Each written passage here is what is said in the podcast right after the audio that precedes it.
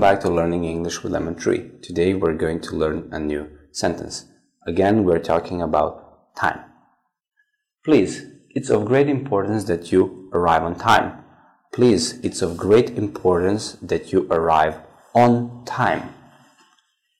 Please, it's of great importance that you arrive on time. Please, it's of great importance that you arrive on time.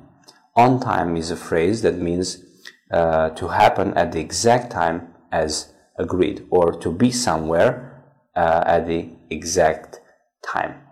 Thank you for watching. See you in the next video.